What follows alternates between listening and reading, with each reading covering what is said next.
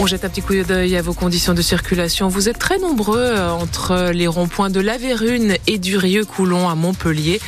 Sur tout le reste du département, vous circulez sans problème. Côté météo, Elisabeth Baninier. Très belle journée, du soleil, un ciel bleu, pas de vent et des températures comprises entre 15 et 20 degrés.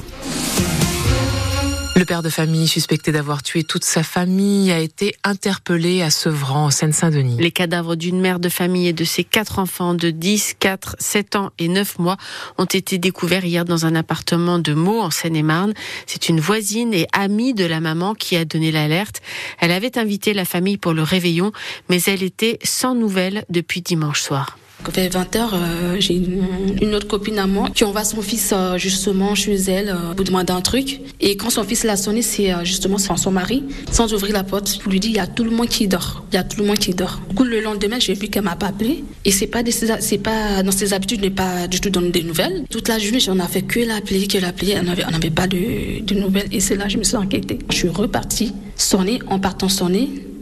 Là, je constate qu'il y avait du sang au niveau des poignets. Du coup, j'ai rappelé la police pour lui dire il y a vraiment du sang. Et c'est là ils sont arrivés, ils ont fait le constat, euh, voilà, avec les enfants, tous les enfants.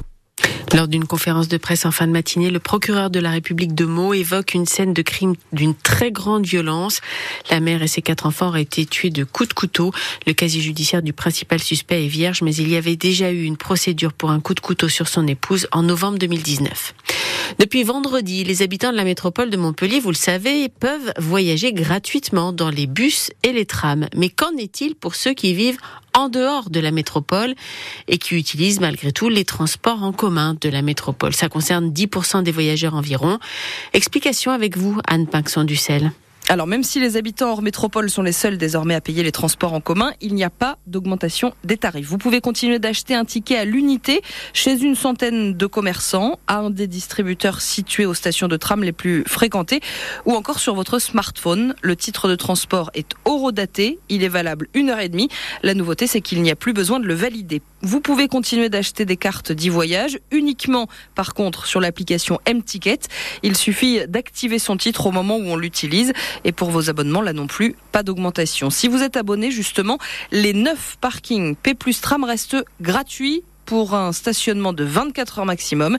Si vous n'êtes pas abonné, c'est 5,20 euros pour le stationnement et un même ticket de tram aller-retour pour tous les occupants du véhicule, à condition de voyager donc tous ensemble. Si vous n'êtes pas en règle et que vous êtes contrôlé, ce sera 72 euros sur place ou 50 de plus si vous payez plus tard.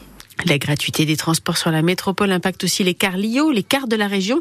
Ils ne deviennent pas gratuits, mais pour ceux qui les utilisent et qui voyagent avec le même billet dans les bus et les trams de la métropole, eh sachez-le, les cartes de 10 voyages sont maintenant entièrement dématérialisées.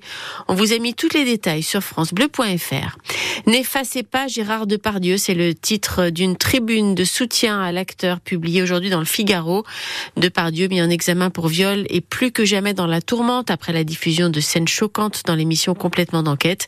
Parmi la cinquantaine de signataires de ce texte, on retrouve Benoît Poulvorde, Nathalie Baye, Carole Bouquet ou encore Pierre Richard, Carla Bruni et Bertrand Blier. France Bleu Héros Midi 4, c'est la folie des JO de Paris dans le secteur hôtelier. L'UFC Que Choisir dénonce les pratiques de vente de certains hôtels. Les prix moyens ont bondi de plus de 200% et certains établissements forcent les clients à, à réserver plusieurs nuits d'affilée. L'association a mené son étude auprès de 80 hôtels du 2 au 5 étoiles dans un rayon d'un kilomètre autour de la Seine, là où aura lieu la cérémonie d'ouverture des JO de Paris 2024. Un grand lifting en vue pour le centre thermal ludique de Ballaruc-les-Bains. Aubalia va fermer ce dimanche pour deux ans et demi de travaux. 16 millions d'euros mis sur la table. Attention, si vous avez des tickets d'entrée, ils ne seront plus acceptés en 2026. Vous avez donc jusqu'à dimanche pour les utiliser.